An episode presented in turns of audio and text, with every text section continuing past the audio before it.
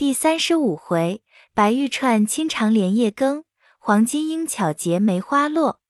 话说宝钗分明听见林黛玉刻薄她，因记挂着母亲哥哥，并不回头，一进去了。这里林黛玉还自立于花荫之下，远远的却向怡红院内望着，只见李公才、迎春、探春。惜春并各项人等都向怡红院内去过之后，一起一起的散尽了，只不见凤姐来，心里自己盘算道：如何他不来瞧宝玉？便是有事缠住了，他必定也是要来打个花胡哨，讨老太太和太太的好才是。接着早晚不来，必有缘故。一面猜疑，一面抬头再看时。只见花花簇簇一群人又向怡红院内来了。定眼看时，只见贾母搭着凤姐的手，后头邢夫人、王夫人跟着周姨娘并丫鬟媳妇等人都进院去了。黛玉看了不觉点头，想起有父母的人的好处来，早又泪珠满面。少顷，只见宝钗、薛姨妈等也进入去了。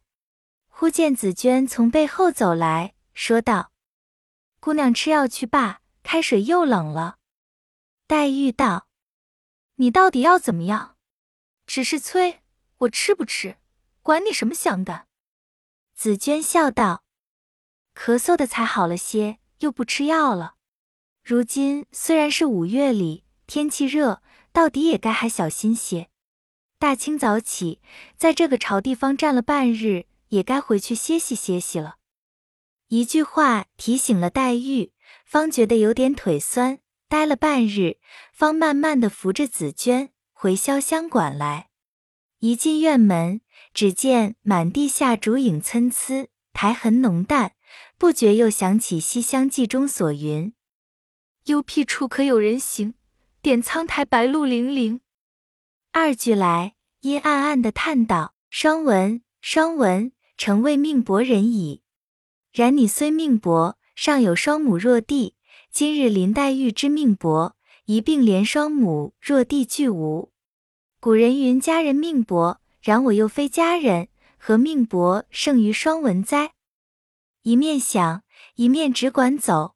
不妨廊上的莺歌见林黛玉来了，嘎的一声扑了下来，倒吓了一跳。因说道：“作死的，又扇了我一头灰。”那莺歌仍飞上架去，便叫：“雪雁，快掀帘子，姑娘来了。”黛玉便止住步，以手扣架道：“添了食水不曾。”那莺歌便长叹一声，竟大似林黛玉素日迂接音韵，接着念道：“浓金葬花人笑痴，他年葬浓知是谁？试看春尽花渐落，便是红颜老死时。”一朝春尽红颜老，花落人亡两不知。黛玉、紫娟听了都笑起来。紫娟笑道：“这都是素日姑娘念的，难为她怎么记了。”黛玉便令将架摘下来，另挂在月洞窗外的钩上。于是进了屋子，在月洞窗内坐了。吃毕药，只见窗外烛影映入纱来，满屋内阴阴翠润。几殿生凉，黛玉无可释闷，便隔着纱窗调逗莺歌作戏，又将素日所喜的诗词也教与他念。这且不在话下。且说薛宝钗来至家中，只见母亲正自梳头呢，一见她来了，便说道：“你大清早起跑来做什么？”宝钗道：“我瞧瞧妈身上好不好。”昨我去了，不知他可又过来闹了没有？一面说，一面在他母亲身旁坐了，由不得哭僵起来。薛姨妈见他一哭，自己撑不住，也就哭了一场。一面又劝他：“我蛋儿，你别委屈了，你等我处分他。你要有个好歹，我指望那一个来。”薛蟠在外边听见，连忙跑了过来，对着宝钗。左一个一，右一个一，只说：“好妹妹，恕我这一次吧。原是我昨吃了酒，回来的晚了，路上撞客着了，来家未醒，不知胡说了什么，连自己也不知道，怨不得你生气。宝钗原是掩面哭的，听如此说，由不得又好笑了，遂抬头向地下啐了一口，说道：“你不用做这些相声儿，我知道你的心里多嫌我们娘两个，是要变招法儿叫我们离了你，你就心静了。”薛蟠听说，连忙笑道。妹妹这话从那里说起来的？这样我连立足之地都没了。妹妹从来不是这样多心说歪话的人。薛姨妈忙又接着道：“你只会听见你妹妹的歪话，难道昨晚上你说的那话就应该的不成？当真是你发昏了？”薛蟠道：“妈也不必生气，妹妹也不用烦恼。从今以后，我再不同他们一处吃酒闲逛，如何？”宝钗笑道：“这不明白过来了。”薛姨妈道：“你要有这个横劲，那龙也下蛋了。”薛蟠道：“我若再和他们一处逛，妹妹听见了，只管啐我，再叫我畜生，不是人，如何？何苦来为我一个人，娘两个天天操心？妈为我生气还有可恕，若只管叫妹妹为我操心。”我更不是人了。如今父亲没了，我不能多孝顺妈，多疼妹妹，反教娘生气，妹妹烦恼，真连个畜生也不如了。口里说着，眼睛里经不起也滚下泪来。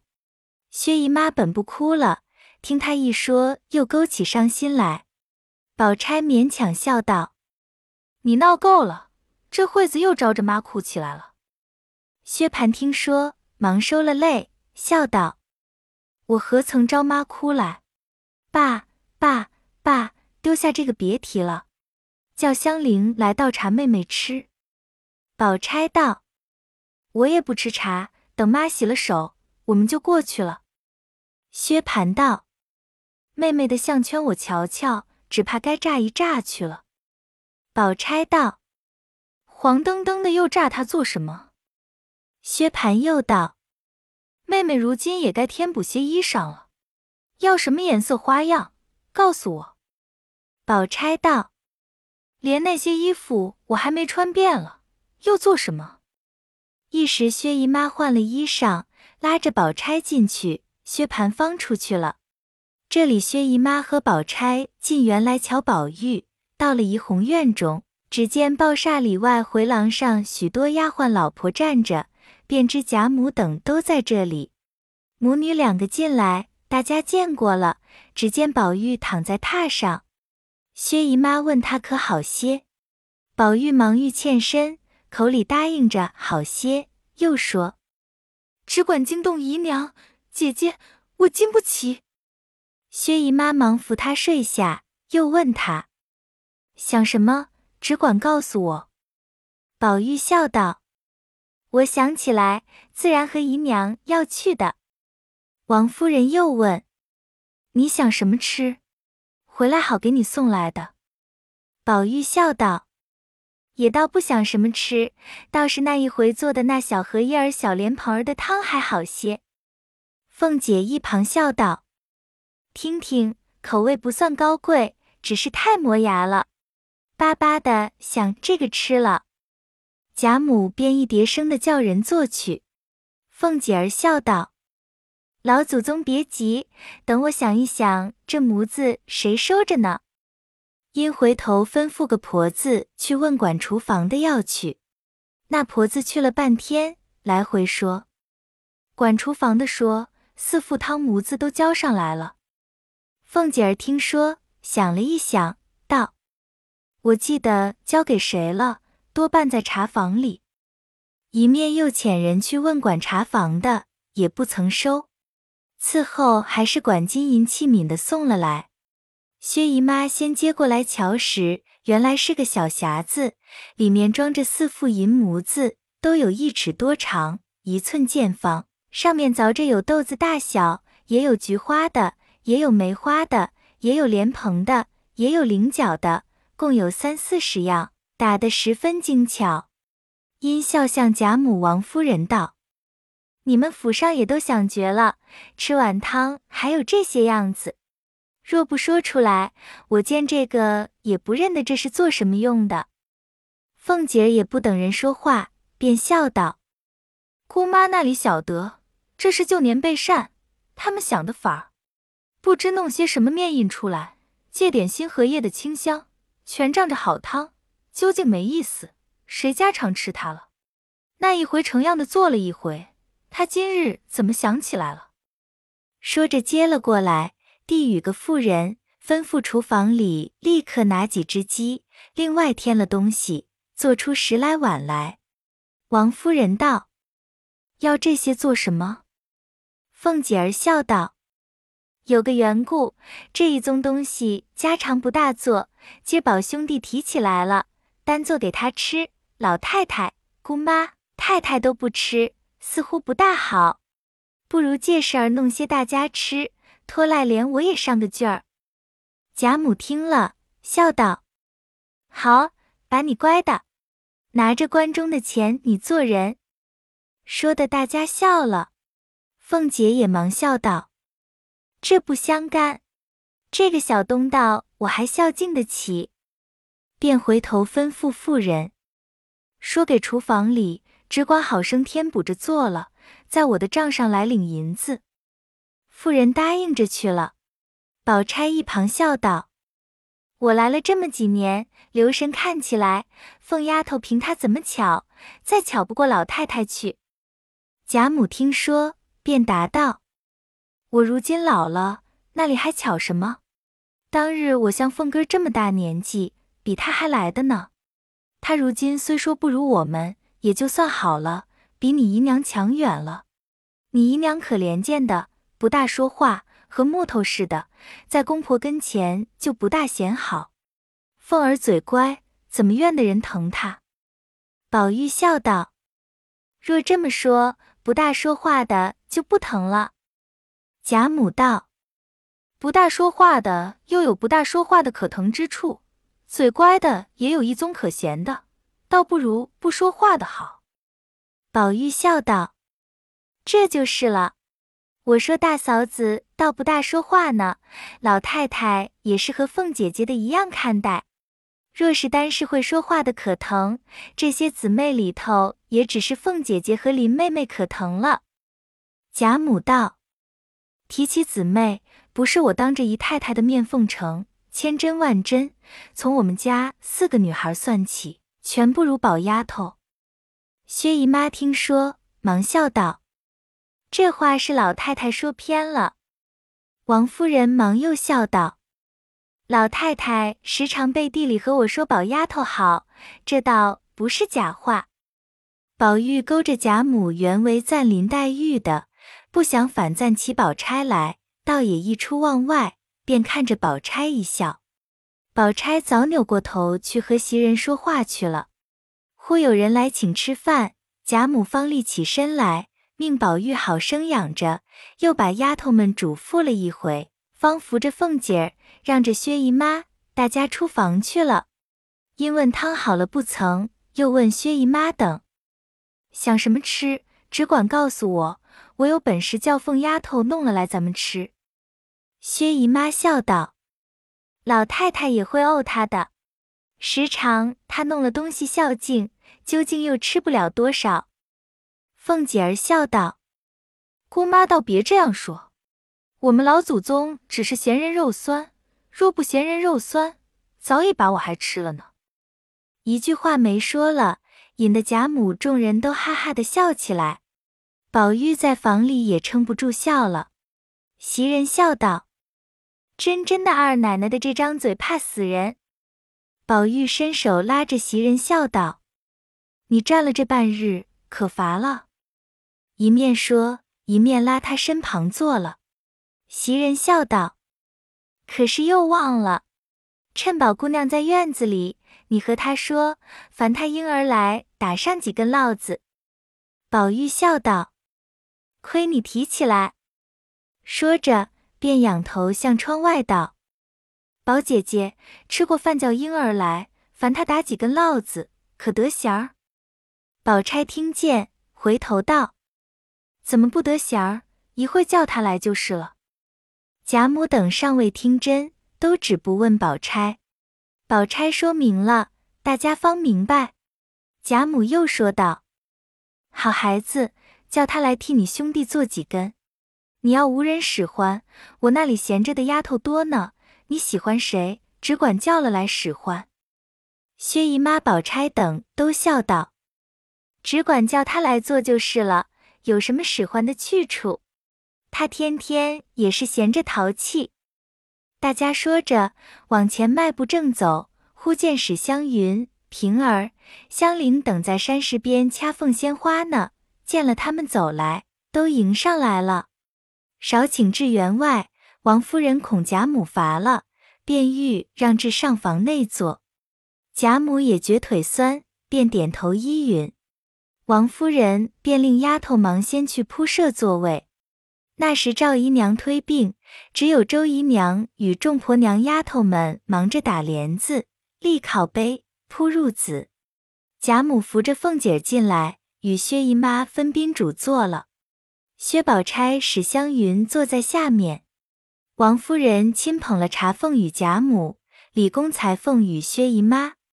贾母向王夫人道：“让他们小妯娌服侍，你在那里坐了，好说话。”王夫人方向一张小屋子上坐下，便吩咐凤姐儿道：“老太太的饭在这里放，添了东西来。”凤姐答应出去，便令人去贾母那边告诉，那边的婆娘忙往外传了，丫头们忙都赶过来。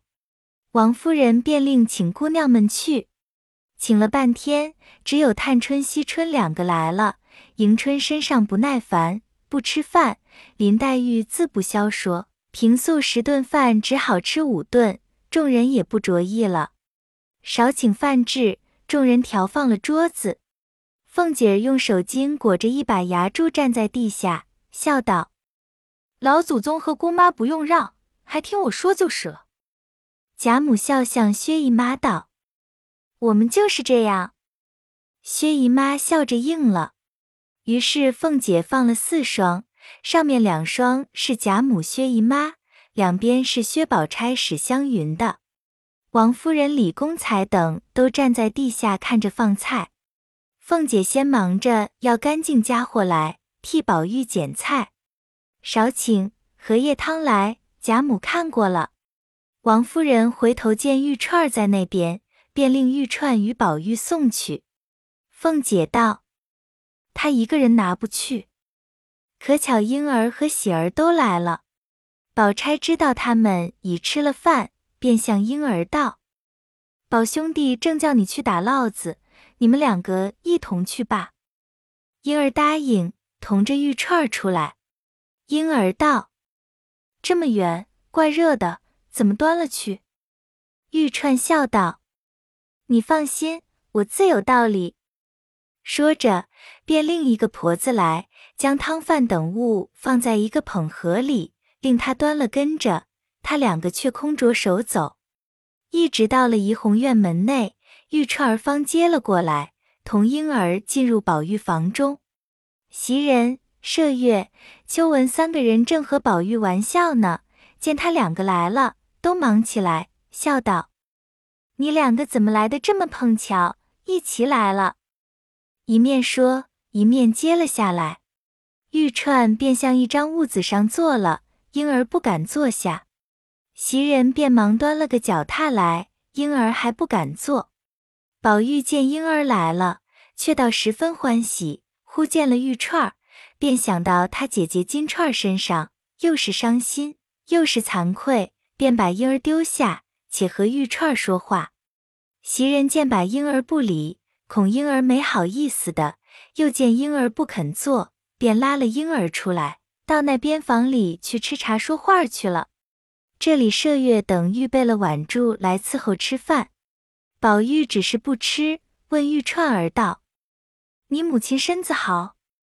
玉串儿满脸怒色，正眼也不看宝玉，半日方说了一个好字。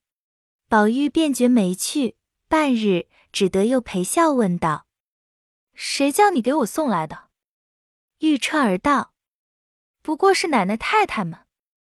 宝玉见他还是这样哭丧，便知他是为金钏儿的缘故，待要虚心下气磨转他。又见人多不好下气的，因而便尽方法将人都支出去，然后又陪笑问长问短。那玉串先虽不悦，只管见宝玉一些性子没有，凭他怎么丧棒，他还是温存和气，自己倒不好意思的了，脸上方有三分喜色。宝玉便笑求他：“好姐姐，你把那汤拿了来，我尝尝。”玉钏儿道：“我从不会喂人东西，等他们来了再吃。”宝玉笑道：“我不是要你喂我。”我因为走不动，你递给我吃了，你好赶早回去交代了，你好吃饭的。我只管耽误时候，你岂不饿坏了？你要懒带动，我少不了忍了，疼下去取来。说着便要下床来，扎正起来，禁不住哎呦之声。玉串儿见他这般，忍不住起身说道：“躺下吧，那市里造了来的业，这惠子现世现报。”瞧我那一个眼睛看得上，一面说一面嗤的一声又笑了，端过汤来。宝玉笑道：“好姐姐，你要生气，只管在这里生罢。见了老太太，太太可放和气些。若还这样，你就又挨骂了。”玉钏儿道：“吃吧，吃吧，不用和我甜嘴蜜舌的，我可不信这样话。”说着。崔宝玉喝了两口汤，宝玉故意说：“不好吃，不吃了。”玉钏儿道：“阿弥陀佛，这还不好吃？什么好吃？”宝玉道：“一点味儿也没有，你不信，尝一尝就知道了。”玉串儿真就赌气尝了一尝，宝玉笑道：“这可好吃了。”玉串儿听说，方解过意来。原是宝玉哄他吃一口，便说道：“你既说不好吃，这惠子说好吃，也不给你吃了。”宝玉只管央求陪笑要吃，玉串儿又不给他，一面又叫人打发吃饭。丫头方进来时，忽有人来回话：“富二爷家的两个嬷嬷来请安，来见二爷。”宝玉听说，便知是通判傅氏家的嬷嬷来了。那傅氏原是贾政的门生，历年来都赖贾家的名士得意，贾政也着实看待，故与别个门生不同。他那里常遣人来走动。宝玉素习最厌于男纯女的，今日却如何又令两个婆子过来？其中原来有个缘故，只因那宝玉闻得傅氏有个妹子，名唤傅秋芳，也是个穷闺秀玉。常闻人传说才貌俱全，虽自谓亲睹，然遐思遥爱之心十分澄净，不命他们进来，恐驳了傅秋芳，因此连忙命让进来。那傅氏原是暴发的，因傅秋芳有几分姿色，聪明过人，那傅氏安心仗着妹妹要与豪门贵族结姻，不肯轻易许人，所以耽误到如今。目今傅秋芳年已二十三岁，尚未许人。争奈那些豪门贵族又嫌他穷酸，根基浅薄，不肯求配。那妇是与贾家亲密，也自有一段心事。今日遣来的两个婆子偏生是极无知识的，闻得宝玉要见，进来只刚问了好，说了没两句话。那玉串见生人来，也不和宝玉私闹了。手里端着汤，只顾听话。宝玉又只顾和婆子说话，一面吃饭，一面伸手去要汤。两个人的眼睛都看着人，不想伸猛了手，便将碗碰翻，将汤泼了宝玉手上。玉串儿倒不曾烫着，唬了一跳，忙笑了。这是怎么说？慌的丫头们忙上来接碗。宝玉自己烫了手，倒不觉得。却只管问玉串儿：“烫了那里了？疼不疼？”玉串儿和众人都笑了。玉串儿道：“你自己烫了，只管问我。”宝玉听说，方觉自己烫了，众人上来连忙收拾。宝玉也不吃饭了，洗手吃茶，又和那两个婆子说了两句话，然后两个婆子告辞出去，晴雯等送至桥边方回。那两个婆子见没人了，一行走，一行谈论。这一个笑道：“怪道有人说他家宝玉是外向好，里头糊涂，中看不中吃的，果然有些呆气。他自己烫了手，倒问人疼不疼。”这可不是个呆子。那一个又笑道：“我前一回来，听见他家里许多人抱怨，千真万真的有些呆气。大雨淋的水鸡似的，他反告诉别人下雨了，快避雨去罢。你说可笑不可笑？时常没人在跟前，就自哭自笑的。看见燕子，就和燕子说话；河里看见了鱼，就和鱼说话；见了星星月亮。”不是长吁短叹，就是咕咕哝哝的，且是连一点刚性也没有，连那些毛丫头的气都受的，爱惜东西，连个线头都是好的，糟蹋起来，那怕值千值万的都不管了。两个人一面说，一面走出园来，辞别诸人回去，不在话下。如今且说袭人见人去了，便携了婴儿过来，问宝玉打什么烙子。宝玉笑向婴儿道：“才只顾说话，就忘了你。烦你来不为别的，却为替我打几根烙子。”婴儿道：“装什么的烙子？”宝玉见问，便笑道：“不管装什么的，你都每样打几个罢。”婴儿拍手笑道：“这还了得！要这样，十年也打不完了。”宝玉笑道。好姐姐，你闲着也没事，都替我打了吧。袭人笑道：“那里一时都打得完，如今先捡要紧的打两个吧。”婴儿道：“什么要紧？不过是扇子、香坠儿、汗巾子。”宝玉道：“汗巾子就好。”婴儿道：“汗金子是什么颜色的？”宝玉道。大红的，婴儿道：“大红的须是黑烙子才好看的，或是石青的才压得住颜色。”宝玉道：“松花色配什么？”婴儿道：“松花配桃红。”宝玉笑道：“这才娇艳，再要雅淡之中带些娇艳。”婴儿道：“葱绿柳黄是我最爱的。”宝玉道：“也罢了，也打一条桃红，再打一条葱绿。”婴儿道：“什么花样呢？”宝玉道：“共有几样花样？”婴儿道：“一炷香、朝天凳、象眼块、方胜、连环、梅花、柳叶。”宝玉道：“前儿你替三姑娘打的那花样是什么？”婴儿道。那是攒心梅花，宝玉道：“就是那样好。”一面说，一面叫袭人刚拿了线来。窗外婆子说：“姑娘们的饭都有了。”宝玉道：“你们吃饭去，快吃了来吧。”袭人笑道：“有客在这里，我们怎好去的？”婴儿一面理线，一面笑道：“这话又打那里说起。”正经快吃了来吧！袭人等听说方去了，只留下两个小丫头听呼唤。宝玉一面看婴儿打烙子，一面说闲话。因问他十几岁了，婴儿手里打着，一面答话说十六岁了。宝玉道：“你本姓什么？”婴儿道：“姓黄。”宝玉笑道。这个名姓倒对了，果然是个黄莺儿。婴儿笑道：“我的名字本来是两个字，叫做金英。姑娘嫌拗口，就单叫婴儿。如今就叫开了。”宝玉道：“宝姐姐也算疼你了。你宝姐姐出阁，少不得是你跟去了。”婴儿抿嘴一笑。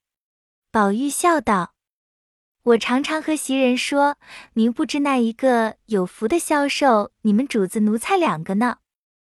婴儿笑道：“你还不知道我们姑娘有几样世人都没有的好处呢，模样还在此。”宝玉见婴儿娇憨婉转，语笑如痴，早不胜其情了，那更提起宝钗来，便问他道：“好处在那里？好姐姐，细细告诉我听。”婴儿笑道：“我告诉你，你可不许又告诉他去。”宝玉笑道：“这个自然的。”正说着，只听外头说道：“怎么这样静悄悄的？”二人回头看时，不是别人，正是宝钗来了。宝玉忙让座，宝钗坐了，因问婴儿：“打什么呢？”一面问，一面向他手里去瞧，才打了半截。宝钗笑道：“这有什么趣儿？倒不如打个烙子把玉落上呢。”一句话提醒了宝玉，便拍手笑道：“倒是姐姐说的是，我就忘了，只是配个什么颜色才好。”宝钗道：“若用杂色，断然使不得。大红又犯了色，黄的又不起眼。”黑的又过暗，等我想个法儿，把那金线拿来，配着黑珠线，一根一根的粘上，打成烙子，这才好看。宝玉听说，喜之不尽，一叠声便叫袭人来取金线。正值袭人端了两碗菜走进来，告诉宝玉道：“既奇怪，才刚太太打发人给我送了两碗菜来。”宝玉笑道。必定是接菜多，送来给你们大家吃的。袭人道：“不是，指明给我送来的，还不叫我过去磕头，这可是奇了。”宝钗笑道：“给你的，你就吃了，这有什么可猜疑的？”袭人笑道：“从来没有的事，倒叫我不好意思的。”宝钗抿嘴一笑，说道：“这就不好意思了。”明比这个更叫你不好意思的还有呢。袭人听了话内有音，素知宝钗不是轻嘴薄舌奚落人的，自己方想起上日王夫人的意思来，便不再提，将菜与宝玉看了，说：“洗了手来拿线。”说毕，便一直的出去了。吃过饭，洗了手，进来拿金线与婴儿打烙子。此时，宝钗早被薛蟠遣人来请出去了。这里，宝玉正看着打烙子，忽见邢夫人那边遣了两个丫鬟，送了两样果子来与他吃，问他可走得了？若走得动，叫根迷过来散散心。太太着实记挂着呢。宝玉忙道：“若走得了，必请太太的安去。疼的比先好些，请太太放心吧。”一面叫他两个坐下，一面又叫秋文来，把才拿来的那果子拿一半送与林姑娘去。秋文答应了。刚欲去时，只听黛玉在院内说话，宝玉忙叫快请。要知端的，且听下回分解。